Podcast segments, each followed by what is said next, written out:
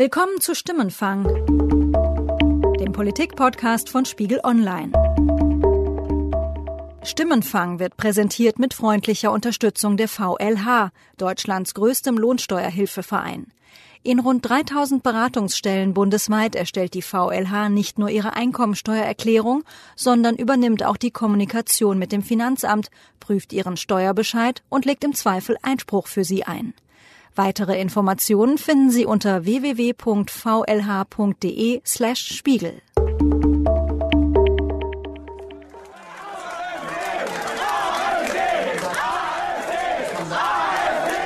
Am 24. September um 18 Uhr steht fest, die AfD zieht mit 12,6 Prozent der Stimmen in den Bundestag ein.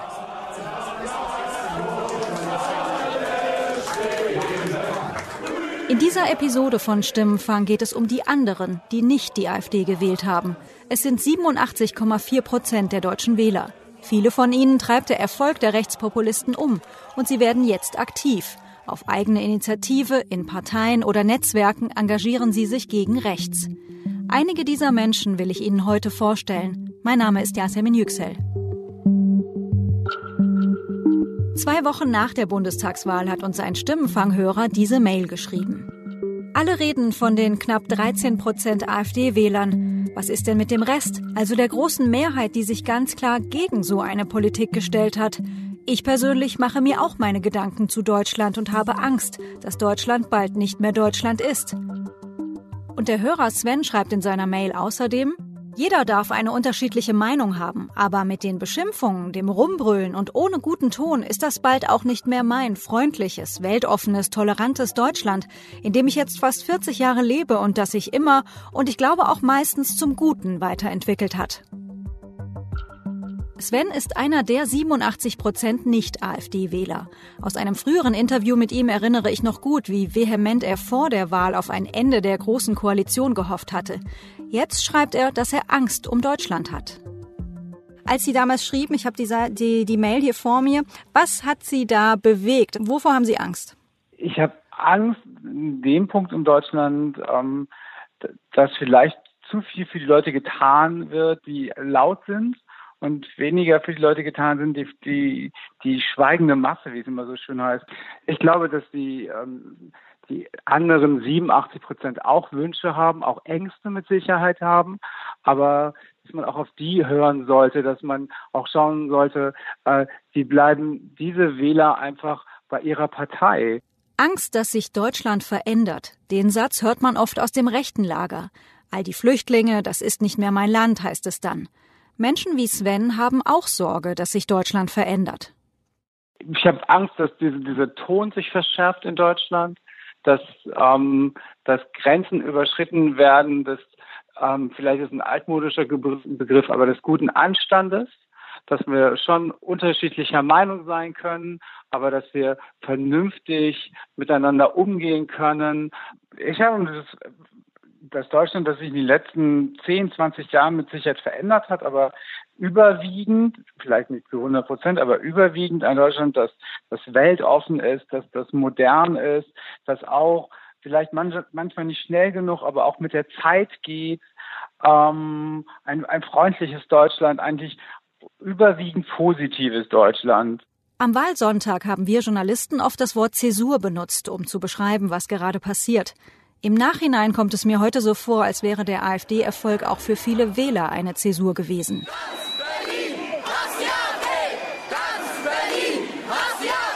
Noch in der Wahlnacht versammeln sich hunderte AfD-Gegner am Berliner Alexanderplatz zu einer Spontandemo vor dem Traffic Club, in dem die AfD ihren Wahlsieg feiert.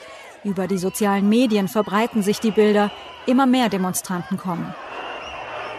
Und dann sind Freunde von mir auch tatsächlich ähm, ähm, nach Mitte gefahren vor äh, zur AfD-Wahlparty und haben sich damit in die Demo eingeklinkt und ich war dann auch so kurz davor, noch loszufahren, ähm, habe es dann doch nicht gemacht, weil ich ähm, in dem Moment das Gefühl hatte, das ist jetzt erst der Anfang. Also jetzt gehen die Leute noch mehr auf die Straße hoffentlich ähm, und es wird noch viele Demos geben, um eben auf das hinzuweisen, was jetzt gerade schiefgelaufen ist.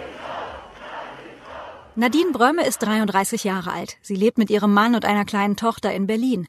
Noch in der Wahlnacht twittert sie, Jetzt ist die Zeit, um einer Partei beizutreten, auf Demos zu gehen, sich für junge Menschen zu engagieren, das Grundgesetz zu lesen.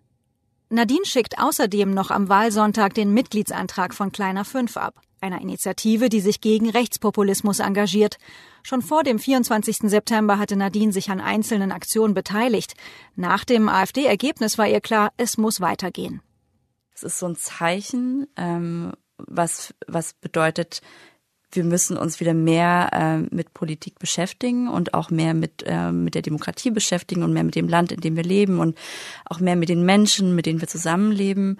Ähm, also wie so ein Weckruf ist es im Grunde. So habe ich es gesehen und deswegen ähm, habe ich wahrscheinlich auch diesen Twitter-Post da gemacht, ähm, weil ich ähm, für mich selbst beschlossen habe, okay, ich muss noch, muss mich noch mehr engagieren und ich wünsche mir einfach, dass es noch mehr Menschen genauso tun.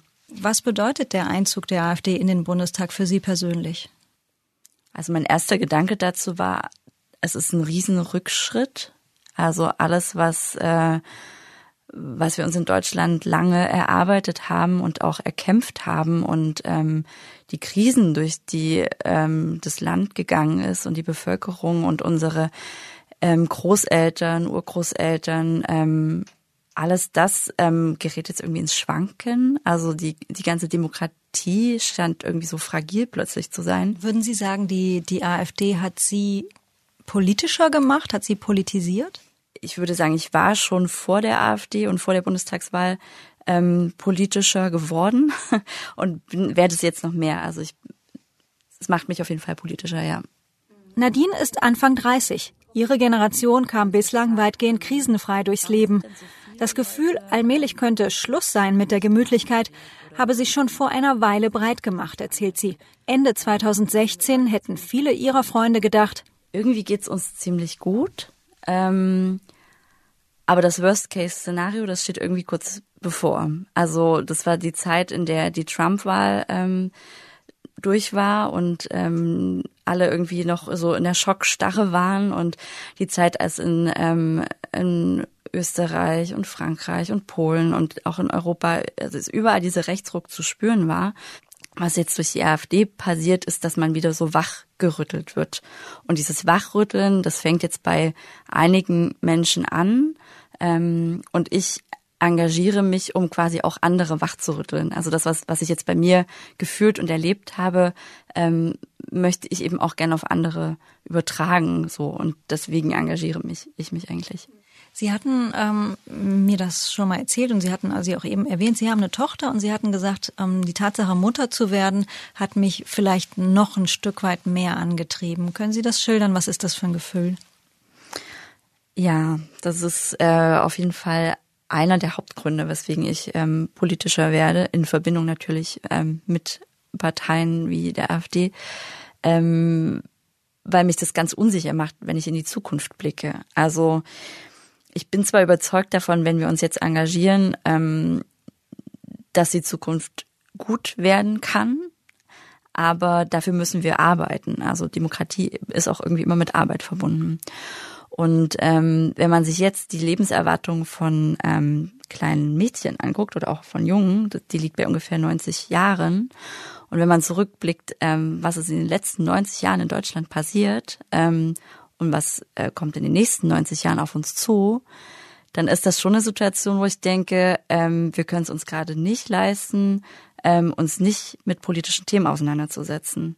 Also das ähm, finde ich ist so eine Verantwortung, die jeder hat und die ich natürlich jetzt noch viel mehr spüre, weil ich eben Mutter bin. Hast du zwei Minuten Zeit für mich? Ich brauche deine Hilfe. Ich will verhindern, dass die AfD am 24. September in unseren Bundestag einzieht. Ein Ausschnitt aus einem Kampagnenvideo der Initiative Kleiner 5. Kleiner 5? Wegen der 5%-Hürde. Wir möchten, dass die AfD weniger als 5% aller Stimmen erhält. Die AfD unter der 5%-Hürde zu halten, dieses Ziel hat die Initiative bekanntlich verfehlt. Trotzdem wollen Kleiner 5 Mitglieder wie Nadine weitermachen. Rechtspopulistische Parteien sollen klein gehalten, ihre potenziellen Anhänger von Alternativen überzeugt werden. Dafür hat Kleiner 5 Leitfäden bereitgestellt. Also wenn ähm, ich in meinem Umfeld Menschen habe, von denen ich denke, okay, ähm, die teilen andere Werte als ich, ähm, dann ist nicht, sollte nicht die Reaktion sein, ähm, damit habe ich nichts zu tun oder ich ähm, entfreunde mich mit denen auf Facebook oder was auch immer, sondern mhm. eigentlich genau das Gegenteil. Also mit denen ins Gespräch zu gehen und dann ist aber ja bei vielen die Frage, hm, AfD, Rechtspopulismus, ist ja schon ein schwieriges Thema. Ähm, wie mache ich das denn jetzt eigentlich? Und genau dafür ist eigentlich Kleiner Fünf da, ähm, weil wir halt so eine Art Hilfestellung anbieten auf ganz unterschiedliche Art und Weise. Zum Beispiel, ähm, wenn sich jemand irgendwie menschenfeindlich zeigt oder so die mhm. Grundwerte, demokratischen Grundwerte in Frage stellt im Gespräch, ähm, wie geht man damit um? Und das sind Werkzeuge, die wir einfach zur Verfügung stellen. Bei Kleiner Fünf im Grunde von diesem Schneeballeffekt lebt. Ne? Also wenn äh, jeder Mensch es schafft, eine Person in seinem Umfeld davon zu überzeugen, nicht die AfD zu wählen, dann ist es genau das, was wir erreichen wollen. Basti Bening geht einen ganz anderen Weg. Er setzt im Kampf gegen rechts eher auf Gefühle statt auf Argumente. Meine Kollegin Sandra Sperber hat ihn in Rostock besucht. Basti hat sich schon gegen Hass und Vorurteile engagiert, da war die AfD noch gar nicht gegründet. Seit 2012 arbeitet er ehrenamtlich mit Asylbewerbern und mit Beginn der Flüchtlingskrise vor gut zwei Jahren merkt er, dass sich etwas verändert. Es gibt natürlich ganz, ganz viele Menschen, die jetzt aufgrund der ganzen Situation, auch mit der AfD in Deutschland und so weiter, sie würden es sagen, mutig äh, geworden sind. Die plötzlich Dinge sagen, die sie vorher vielleicht nicht gesagt hätten, ähm, so vielleicht auch gar nicht gedacht hätten. Deswegen finde ich es extrem wichtig, dass gerade die 87 anderen Prozent ähm, noch lauter werden. Und ich glaube, wir sollten auch gar nicht allzu lange damit warten. Laut werden heißt bei Basti Musik machen. Der 31-Jährige hat vor fünf Jahren die Musikschule Vierteltakt gegründet. Neben seinem regulären Unterricht bietet er auch Kurse für Flüchtlinge an. Wir bieten an, dass die Asylbewerber aus der Unterkunft hier einfach herkommen können zum Musik machen. Vielleicht hat der eine oder andere schon ein Instrument in der Heimat gespielt und hat jetzt gerade nicht die Möglichkeit dazu äh, und kann dieses dann hier tun. Äh, oder es ist einfach eine schöne Ablenkung und eine schöne Möglichkeit, Alltag zu schaffen. Und so entstehen hier natürlich äh, zwischen den normalen Schülern und äh, den sozial benachteiligten Schülern äh, immer wieder Begegnungen. Einfach durch das Kommen und Gehen, durch das daraus entstehende Zusammen musizieren und so weiter. Integration ist gar nicht so mein, mein Lieblingswort. Und es geht mir gar nicht darum, die äh, sogenannten Flüchtlinge oder die Asylbewerber zu integrieren, sondern die anderen Menschen vielleicht auch zu integrieren, vielleicht auch deren Weltbild einfach ein bisschen zu erweitern und uns einfach miteinander agieren zu lassen. Jeden, egal wer, egal woher. Basti ist in Rostock geboren 1992, als er sechs Jahre alt ist, greift im Ortsteil Lichtenhagen ein fremdenfeindlicher Mob eine Asylbewerberaufnahmestelle und ein Wohnheim für vietnamesische Arbeiter an. Der offene Rassismus erschüttert damals die Republik. Die von angereisten Scharfmachern und hysterisch jubelnder Menge angeheizten Randalierer stürmen das Asylantenheim und schleudern Brandsätze in die leeren Fensterhöhlen. Beifall von den guten und sauberen Deutschen. Rostock-Lichtenhagen wird zum Synonym für Fremdenfeindlichkeit. Mit der Flüchtlingskrise wächst die Sorge, dass sich der Hass wieder ausbreitet. Ich denke, vielen Menschen war das Wort Flüchtling vorher gar nicht bewusst. Den Menschen war vorher gar nicht bewusst, jedenfalls hier in Rostock, dass es Flüchtlinge gibt, dass hier in Rostock auch Flüchtlinge existieren. Er zeigt mir ein Video aus dem Frühjahr 2016 von einem Auftritt seiner Musikschule im Volkstheater Rostock. Das war damals zu Beginn, also Ende 2015. Also so Hochzeit der Flüchtlingskrise eigentlich noch. Der Flüchtlinge, genau. Also da kamen auch die Flüchtlinge, die du jetzt siehst, direkt aus den Turnhallen, aus den Gewerbenotunterkünften, wo sie dann mit 500 Menschen in einem Raum schlafen mussten und saßen dann da auf einmal auf so einer großen Bühne, ne? hell beleuchtet, 400 Menschen im Publikum. Ja, kommt jetzt gerade Hani, damals 13 Jahre alt aus dem Iran vorher noch nie getrommelt in ihrem Leben. Und feuert erstmal das Publikum an. Mal das Publikum an und war auch eine Riesenüberwindung für sie und sie hat es ganz großartig gemacht. Freue mich heute noch.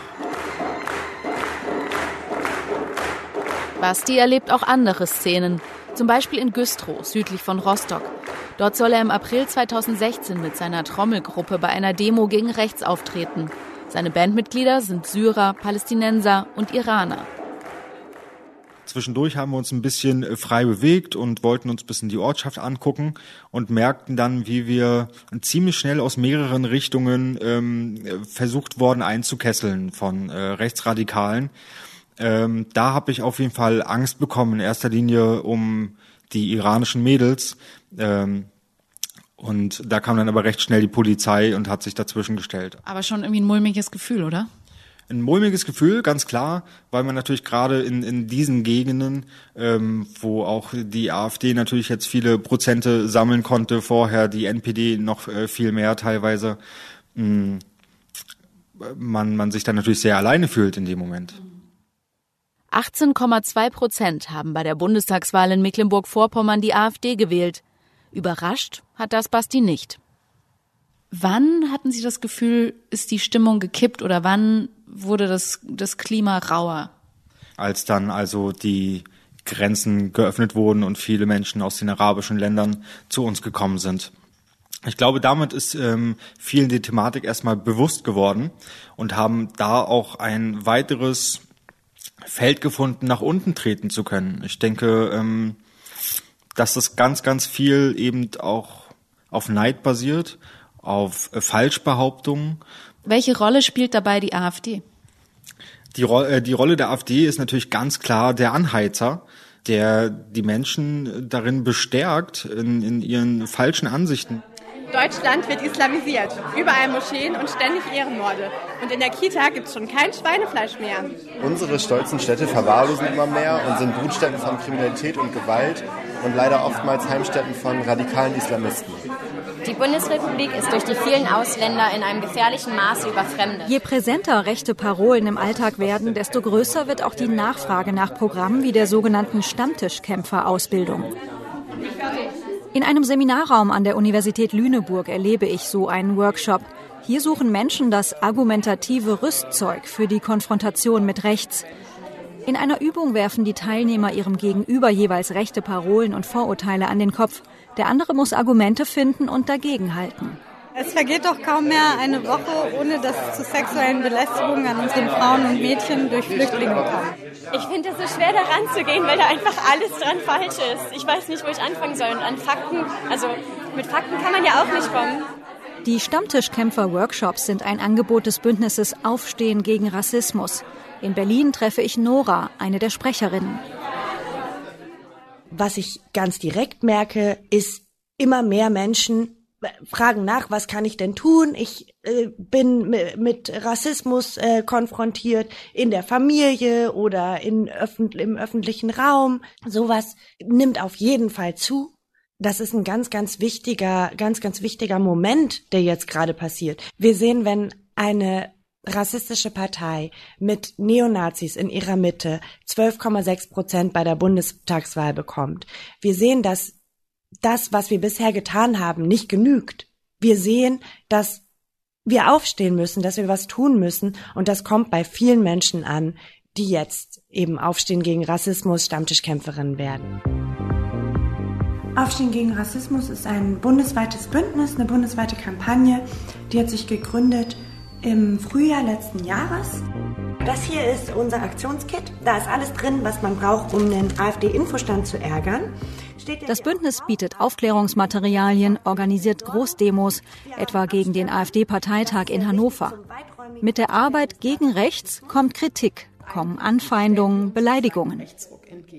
Ich selber äh, sehe das, wenn mir rassistische Beleidigungen per E-Mail zukommen, eben äh, an die E-Mail-Adresse dieser Kampagne, wo dann jemand mit vollem Namen unterschreibt. Also so, es hat, sie haben weniger Angst, ihren Rassismus, ihre rechte Gesinnung, auch was sie uns alles so wünschen, offen aufzuschreiben, uns anzurufen und uns sowas zu sagen, das ist auf jeden Fall anders geworden. Und das hängt natürlich mit der AfD zusammen und das hängt damit zusammen, dass sich der öffentliche Diskurs ein Stück weit schon geöffnet hat für Rassismus und für Ausgrenzung. Ein Weckruf, ein Moment des Wachrüttelns, ein Moment, der Angst macht. So sprechen unsere Interviewpartner über diesen Wahlausgang. Fest steht wohl so viel, dass mit der AfD erstmals seit Jahrzehnten eine rechtspopulistische Partei ins Parlament einzieht, ist für viele Menschen in Deutschland ein Ansporn, dagegen zu halten, sich zu engagieren, sich einzumischen.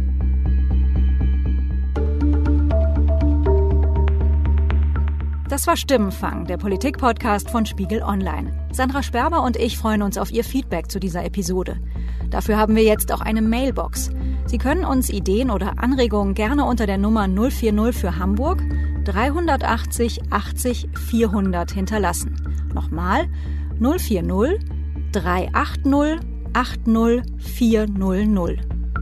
Sie können uns auch eine Sprachnachricht oder E-Mail an stimmenfang.spiegel.de schicken. Und wie immer freuen wir uns, wenn Sie eine Bewertung auf iTunes schreiben. Wir wurden auch in dieser Woche bei der Produktion unterstützt von Ruth Lampen, Charlotte Meyer-Hamme, Thorsten Reitzek und Matthias Streitz.